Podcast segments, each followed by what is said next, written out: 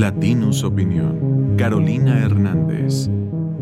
Imagínense estar todos los días impulsando una narrativa en la que el pueblo pobre es bueno y la élite rica es mala, separando a la ciudadanía en chairos y fifis, adoctrinando todas las mañanas sobre esa premisa y que tu no candidata, pero sí, para lo que tú llamas continuidad del proyecto, resulte ser, bajo tus propias métricas, más fifí que la no candidata, pero sí, de la oposición.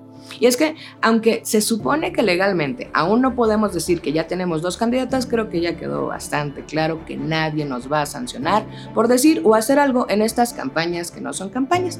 Y entonces sí, ya tenemos dos candidatas. Y ahí va. Una tiene maestrías y doctorados en el extranjero. La otra estudió gracias a una beca. Una es hija de padres académicos. La otra vendía gelatinas para ayudar a su mamá. Si nos basamos en los propios parámetros de Andrés Manuel, aquí yo les pregunto, ¿quién sería más candidata del pueblo y quién sería la más fifí? La respuesta es fácil.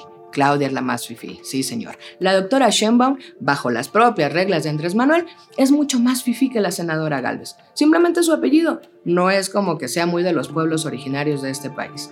La exregente de la CDMX viene de una familia de gente muy preparada académicamente. Su madre era una reconocida científica y su padre un ingeniero químico cuyos ancestros llegaron a México desde Lituania en la década de los años 20.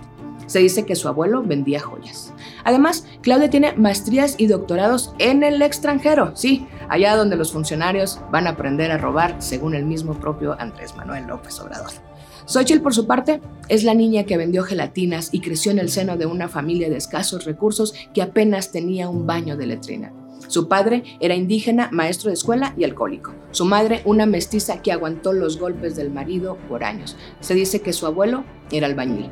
La senadora estudió ingeniería en computación gracias a una beca. Debe ser horrible para Andrés Manuel tener que lidiar con eso todos los días, lidiar con la narrativa que él mismo construyó. Desde la irrupción de la senadora en la conversación electoral, todo el tablero Andrés Manuel que tenía ya puesto se movió. Él, que ya tenía superarmado todo su plan, tiene ahora que replantearse cómo vamos a sostener la narrativa de que los doctorados y los estudios en el extranjero siempre sí son algo bueno. ¿Cómo vamos a desacreditar el discurso, cierto o no, de que un aspirante en el imaginario popular viene desde abajo? Xochitl le dio a esta oposición derrotada una alternativa, al menos en el discurso. Por eso la impusieron, perdón, la pusieron como su carta en la contienda presidencial. Lo hicieron sobre todo porque Xochitl representa la némesis perfecta de esa Claudia que se tomó muy en serio lo de la transformación y se transformó en una mujer con un mimetismo nulificante. Claudia es una copia y pega del presidente, sometida ideológicamente a ese hombre a quien le tiene una fidelidad política que la verdad raya un poco en el ofensivo. Xochitl en cambio se vende como todo lo contrario a Claudia celebra sus orígenes rurales y celebra sobre todo la anomalía de haber llegado a donde llegó a pesar de tener en contra todo un sistema que fue construido para que no lo lograra. Pero además, la senadora le dio un plot twist maravilloso a esta película. Convirtió a AMLO en Fox. Contexto, please. Ahí les va.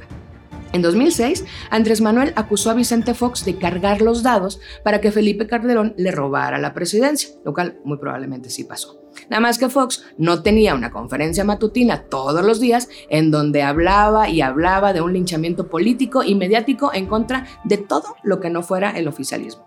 Sin embargo, quizá el golpe más duro de Xochitl a los planes de Andrés Manuel es ser lo que Claudia no es. O más bien, no ser lo que Claudia sí es. Una fifi.